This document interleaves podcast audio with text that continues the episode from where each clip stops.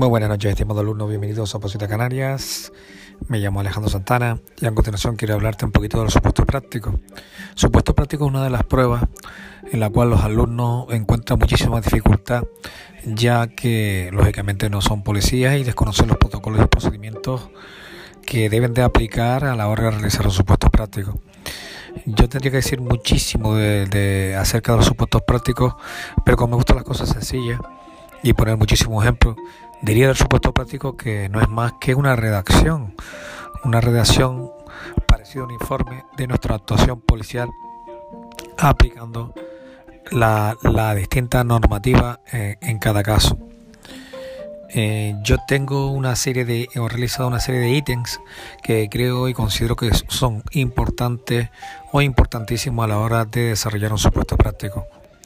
En principio, mm, la ortografía. Es muy importante, estimado alumno, que, mm, que tengas una ortografía legible, ya que si el tribunal ve que no puede leer el supuesto práctico, está suspendido automáticamente.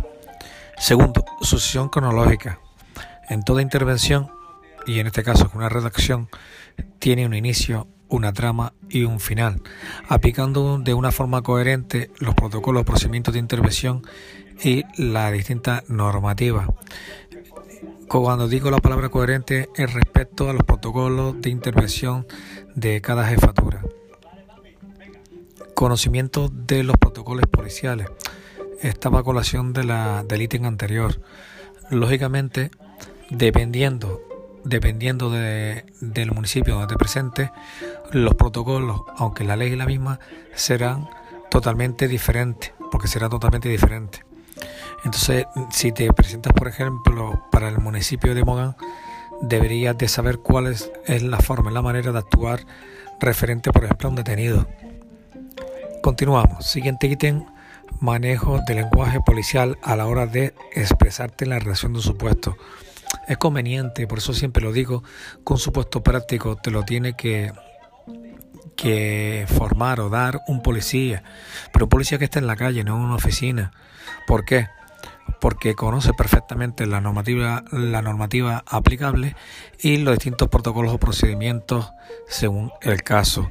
E, y al mismo tiempo, eh, la terminología policial es importante que a la hora de redactar el supuesto práctico utilice esa eh, nomenclatura o forma de expresarnos los policías, ya que el tribunal eh, en, el cual están compuestos por algunos de los policías se van a sentir plenamente identificados con tu escrito, tu supuesto en este caso. La posición el desarrollo, importante.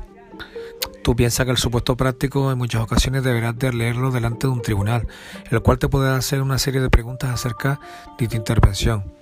Por ello, aparte de saber redactar el supuesto práctico, es que sepas pensar como un policía. Eso, eso, de eso te ayudará si tienes un buen formador. El formador te ayudará a expresarte como un policía y a pensar como un policía a la hora de realizar el supuesto práctico. Eso te dará la o te marcará la diferencia con el resto de los opositores y te dará el aprobado. Y por último, los conocimientos de algunos de los contenidos de la, de la parte específica. Mm, como dice mm, el BOE referente al tema de las pruebas para la oposición por la Policía Local de Canarias, en este caso, de este caso el supuesto práctico, pues es aplicación de los temas de la parte específica. Deberías de conocer perfectamente la, parte teórica, para decírtelo y concluir de, esta, de esta forma.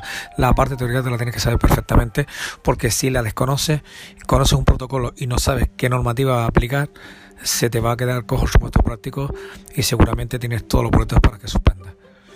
Pues nada más alumnos, espero que te haya servido de algo los distintos ítems o recomendaciones para realizar este supuesto práctico. Un saludo desde Oposita Canarias, Alejandro Santana. Saludos.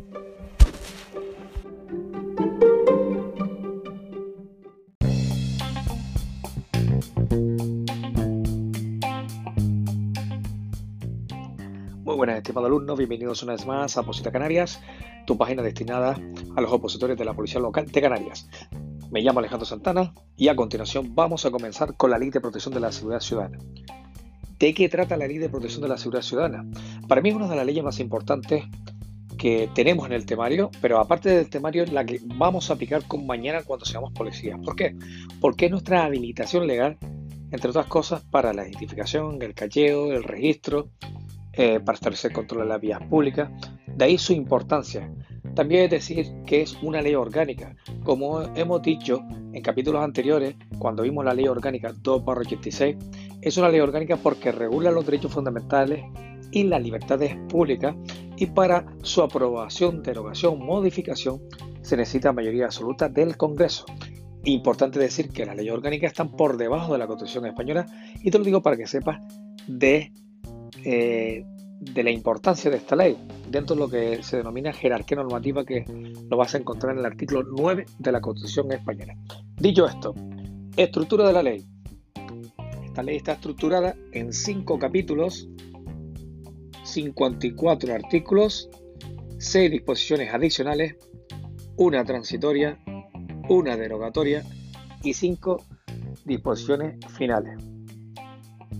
Ahora, a continuación, estimado alumno, sabes que siempre hago un extracto de la ley y te quiero hablar del artículo 16. Si tienes el temario delante, vete al artículo 16 que trata de la identificación de personas. Vamos a ver y vamos a hablar sobre la identificación de personas por parte de los miembros de la Fuerza y Cuerpos de Seguridad. Vamos a leer y vamos a analizar los párrafos. Punto 1. En el cumplimiento de sus funciones de indagación y prevención delictiva, así como para la sanción de infracciones penales y administrativas, los agentes de la Fuerza y Cuerpos de Seguridad podrán requerir la identificación de las personas en los siguientes supuestos. Vale, antes de los supuestos, vamos a analizar lo que, lo que acabamos de leer. En el cumplimiento de su función de indagación y prevención, significa indagación, por ejemplo, que el policía hasta la vía pública se haya cometido un robo y estén buscando a alguna persona con unas características determinadas y ven a un individuo que tiene esas características, pues eh, en esa función de indagación, pues se dirigirá a ese individuo a identificarlo. Y prevención, una de las funciones de la policía es la función de prevención contra la delincuencia, significa lo que es el radiopatrullaje. Dice, y así como para la sanción de infracciones penales y administrativas. Mm, a ver, estimado alumno, eh, tienes que saber distinguir entre lo que es una infracción administrativa o una infracción penal. Una infracción administrativa, por ejemplo, es una denuncia de tráfico, no lleva un cinturón de seguridad, ¿vale? Entonces ya ahí ya tienes un motivo para identificar. Y después tienes otra, infracción penal, se refiere a las infracciones recogidas en el Código Penal. ¿Y qué es el Código Penal? El Código Penal es un delito donde se recoge los delitos muy graves, menos graves, leves y las sanciones que se le aplica eh, a los mismos. Nos referimos a los infractores. Entonces, dicho esto, y después de, haber hablado del punto 1, ¿en qué circunstancias o en qué supuestos la policía nos puede identificar? Cuando exista indicio de que han podido participar en la comisión de una infracción. Si la policía tiene indicio, ¿qué es un indicio? Pues mire, muy sencillo, muy fácil. Acaban de apuñalar a una persona en un bar y usted ve a una persona que está corriendo una calle, por la calle hacia abajo con las manos llenas de sangre. Usted tiene indicio. Puede ser un sospechoso. Esa persona va huyendo del lugar donde se ha cometido un ilícito penal y encima tiene las manos llenas de sangre. Es motivo más que suficiente para identificarlo.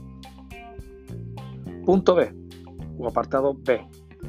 Cuando en atención a las circunstancias concurrentes se considere razonablemente necesario que acredite su identidad para prevenir la comisión de un delito. Igualmente, dentro de nuestra función de prevención contra la delincuencia, estamos patrullando una zona donde es un punto, como le, dice la policía, punto negro porque se consume muchísima droga, y la persona la consideramos sospechosa por las circunstancias del entorno, pues procedemos a identificar a esa persona. Seguimos. En este supuesto, los agentes podrán realizar las comprobaciones necesarias en la vía pública o en el lugar donde se hubiese hecho el requerimiento, incluida la identificación de las personas cuyo rostro no sea visible total o parcialmente por utilizar cualquier tipo de prenda u objeto que lo cubra, impidiendo o dificultando la identificación cuando fuere preciso a los efectos indicados. Nos habla entonces que esa comprobación te identifica una persona, la realizamos a la vía pública. Y también te da otro motivo por el cual puedes identificar a una persona, aquella persona que lleva una prenda. Este, este, apartado es nuevo porque antiguamente en la antigua ley 1 22, que es la antigua, la antigua ley de protección de la seguridad ciudadana, no existía este parrafito. Esto es nuevo, este de una persona que va con una capucha y que, y, que oculta su rostro, pues es motivo suficiente para que usted lo identifique. Seguimos. En la práctica de la identificación se respetarán estrictamente los principios de proporcionalidad, igualdad de trato y no discriminación por razón de nacimiento, nacionalidad, origen racial o étnico, sexo, religión o creencia, edad, discapacidad, orientación o identidad sexual, opinión o cualquier otra condición o circunstancia eh, personal o social. Significa la policía, lógicamente, y aquí esto también lo tenemos los principios de situación policial que veíamos en el tema anterior de la ley orgánica 2 16, ¿verdad? No puede existir ningún tipo de discriminación por parte de la policía y que sea motivo para que tú vayas a identificarlo, lo que dice ese párrafo. Punto 2. Cuando no fuera posible identificación por cualquier medio, incluida la vía telemática o telefónica, o si la persona se negase a identificarse, los agentes para impedir la comisión de un delito o al objeto de sancionar una infracción podrán requerir a quienes no pudieran ser identificados a que les acompañen a las dependencias policiales más próximas en la que se disponga de los medios adecuados para la práctica de esta diligencia a los solos efectos de su identificación y por el tiempo estrictamente necesario que en ningún caso podrá superar las seis horas.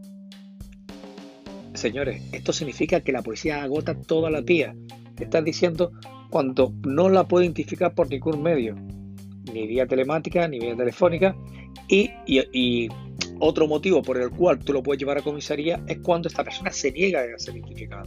Ya hablaremos más adelante en párrafos posteriores. ¿Qué pasa cuando una persona se niega? Puede incurrir un delito de desobediencia grave. Seguimos. Ah, es importante que cuando lo llevas a comisaría, el, el plazo estrictamente necesario no puede superar las 6 horas. Antiguamente, este tiempo no existía en la antigua ley. Ahora ya te lo pones, son 6 horas. Eso no significa que lleve una persona a identificar y la tenga las 6 horas ahí, sino el tiempo mínimo imprescindible o necesario.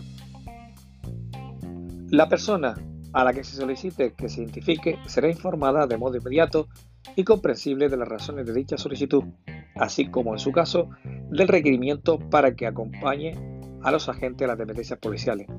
En todo momento, esa persona que usted no puede identificar en la vía pública como policía, lo tiene que informar. Mire, usted no lo puede, no lo puede identificar por ningún medio, me tiene usted que acompañar a comisaría. Tengan en cuenta también, enlazando con el tema anterior, también los tienes en los principios para su constitución policial, en el apartado, no sé si recordar, donde ponían relaciones con la comunidad el apartado que decía observar un trato correcto y emegado con el ciudadano dando la debida información de cuanto sea posible de nuestras actuaciones, para que ustedes vean que todo el temario está interrelacionado. Punto 3. En la dependencia, a que se refiere el apartado 2, se refiere a cuando ya estás en comisaría, se llevará un libro de registro en el que solo se practicará asientos relacionados con la seguridad ciudadana. Existe un libro de registro, por supuesto, para cuando lleves a esta persona a identificar ya te adelanto que tienes que poner en ese libro, donde dice unos asientos. Significa que tienes que poner la hora que, llegas con la persona que va a identificar, los datos facilitados por esta persona. Una vez que hagas las comprobaciones, por qué medio eh, ha realizado esta comprobación y es positivo, la hora que termina esa comprobación y el libro tiene que ser firmado también por los actuantes y por la, y por la persona que llevaste a identificar. Constatarán en él la inteligencia de identificación practicada, así como motivos, circunstancias y duración de las mismas, y solo podrán ser comunicados sus datos a la autoridad judicial competente y al Ministerio Fiscal. El órgano competente de la Administración remitirá mensualmente al Ministerio Fiscal extractos de la inteligencia de identificación con expresión del tiempo utilizado en cada una. Este libro, señores, está a disposición, como te dice aquí perfectamente la ley, a disposición del Ministerio Fiscal los asientos de este registro se, cancelarán cancelará de oficio a los tres años. Punto 4. A las personas desplazadas a dependencias policiales a efectos de identificación se les deberá pedir a su salida un volante acreditativo del tiempo de permanencia en ella, la causa y la identidad de los agentes actuantes. Esto es nuevo. En la antigua ley 1-22, antigua ley de protección de la seguridad ciudadana, esto no existía. Significa que cuando llevas a la persona a identificar a la comisaría, se marcha, aquí te dice una especie de un volante, que al final es un folio, un volante donde pone eh, el número de placa de los policías, el motivo por el cual lo llevaste a identificar, etc. Punto 5 y final. En los casos de resistencia o negativa a identificarse o a colaborar en las comprobaciones o prácticas de identificación, se estará lo dispuesto en el Código Penal, en la Ley de Enjuiciamiento Criminal y en su caso en esta ley.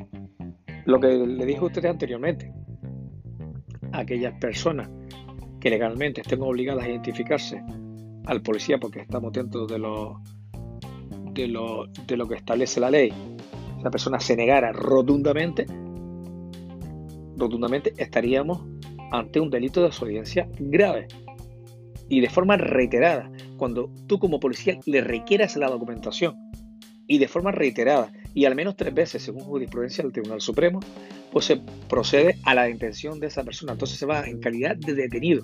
Ya no, no solamente para identificarlo, ya se va en calidad de detenido de esa persona a comisaría. Pues nada, estimado alumno, espero que te haya gustado este extracto de la Ley de Protección de la Seguridad Ciudadana Hemos visto el artículo 16 de la identificación y como te decía anteriormente, esta es una de las leyes más importantes y más operativas para nosotros los policías. Saludos, tu amigo Alejandro te seguirá dando extractos y pinceladas del temario para que oposites para la policía local. Saludos.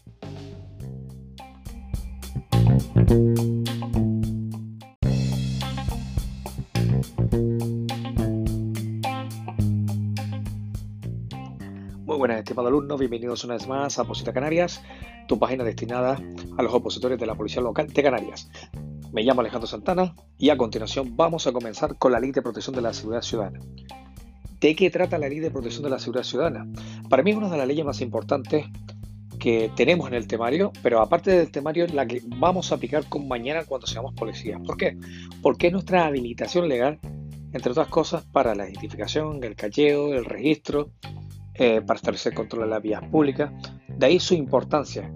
También es decir que es una ley orgánica. Como hemos dicho en capítulos anteriores, cuando vimos la ley orgánica 2-86, es una ley orgánica porque regula los derechos fundamentales y las libertades públicas y para su aprobación, derogación, modificación se necesita mayoría absoluta del Congreso.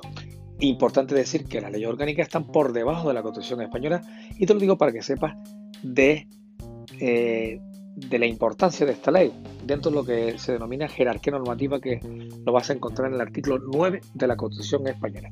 Dicho esto, estructura de la ley.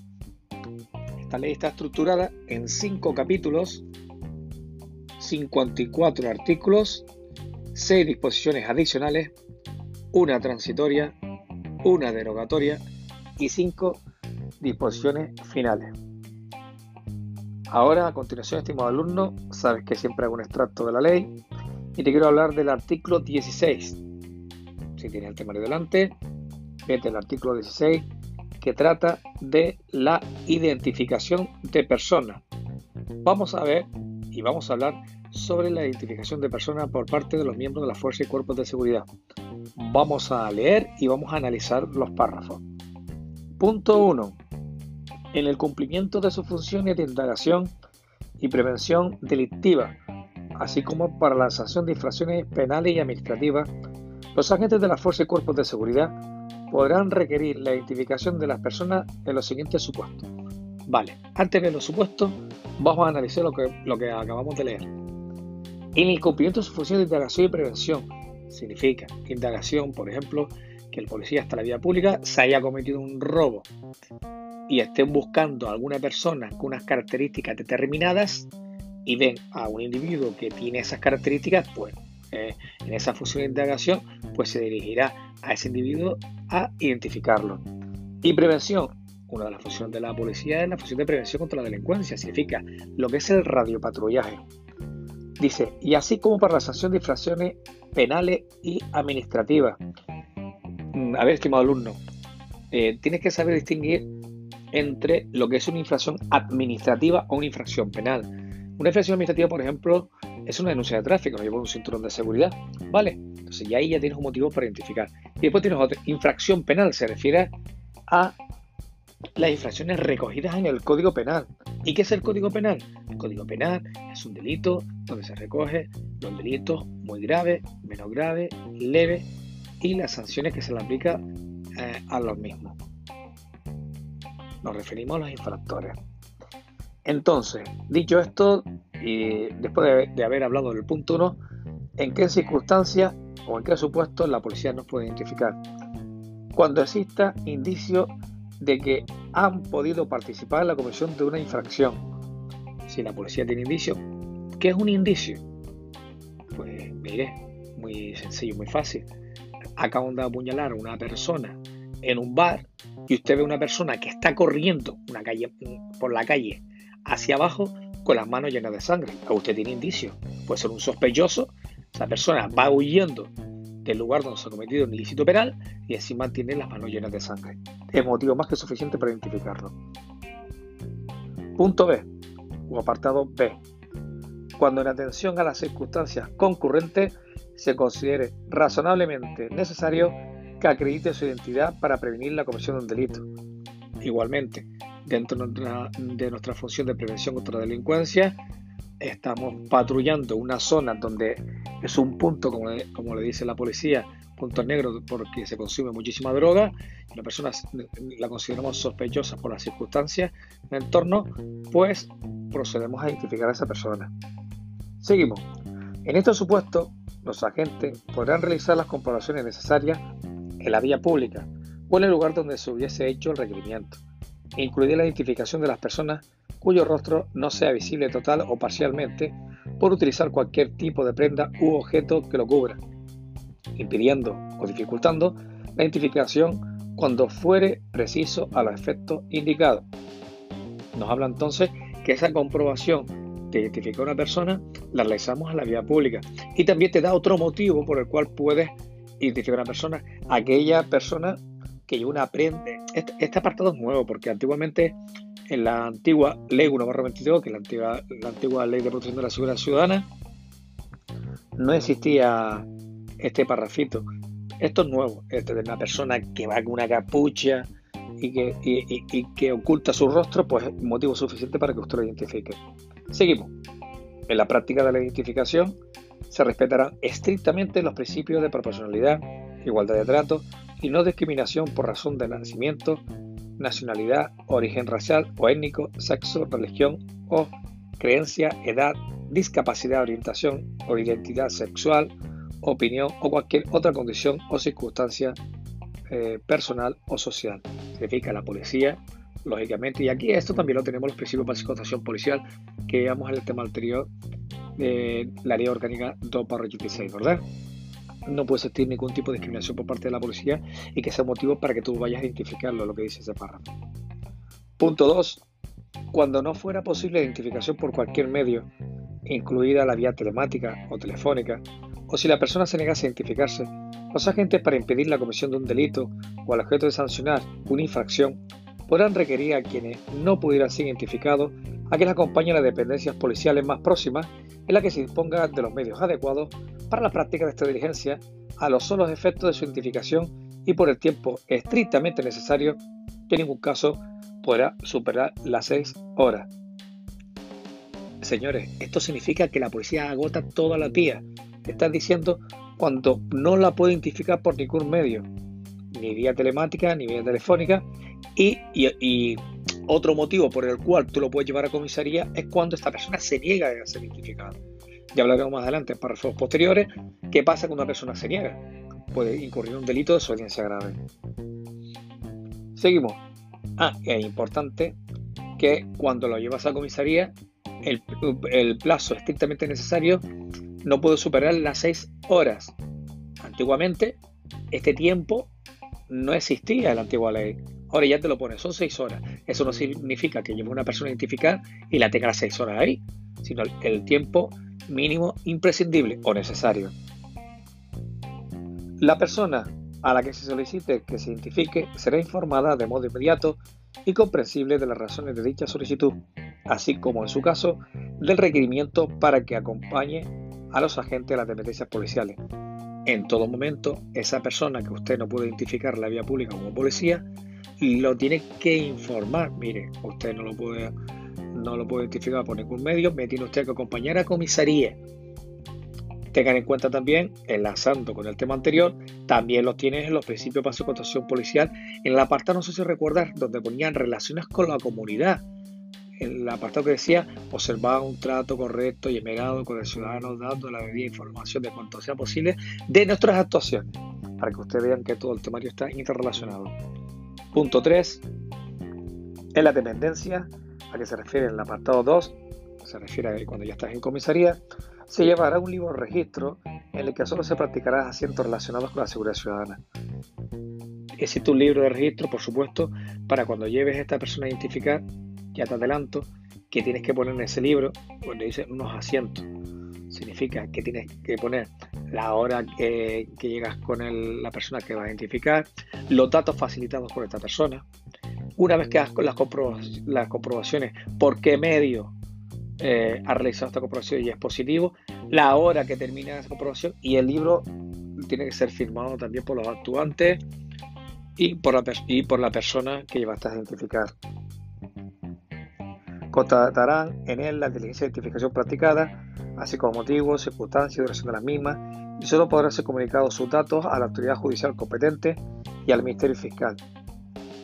El órgano competente de la Administración remitirá mensualmente al Ministerio Fiscal extractos de la inteligencia de identificación con expresión del tiempo utilizado en cada una.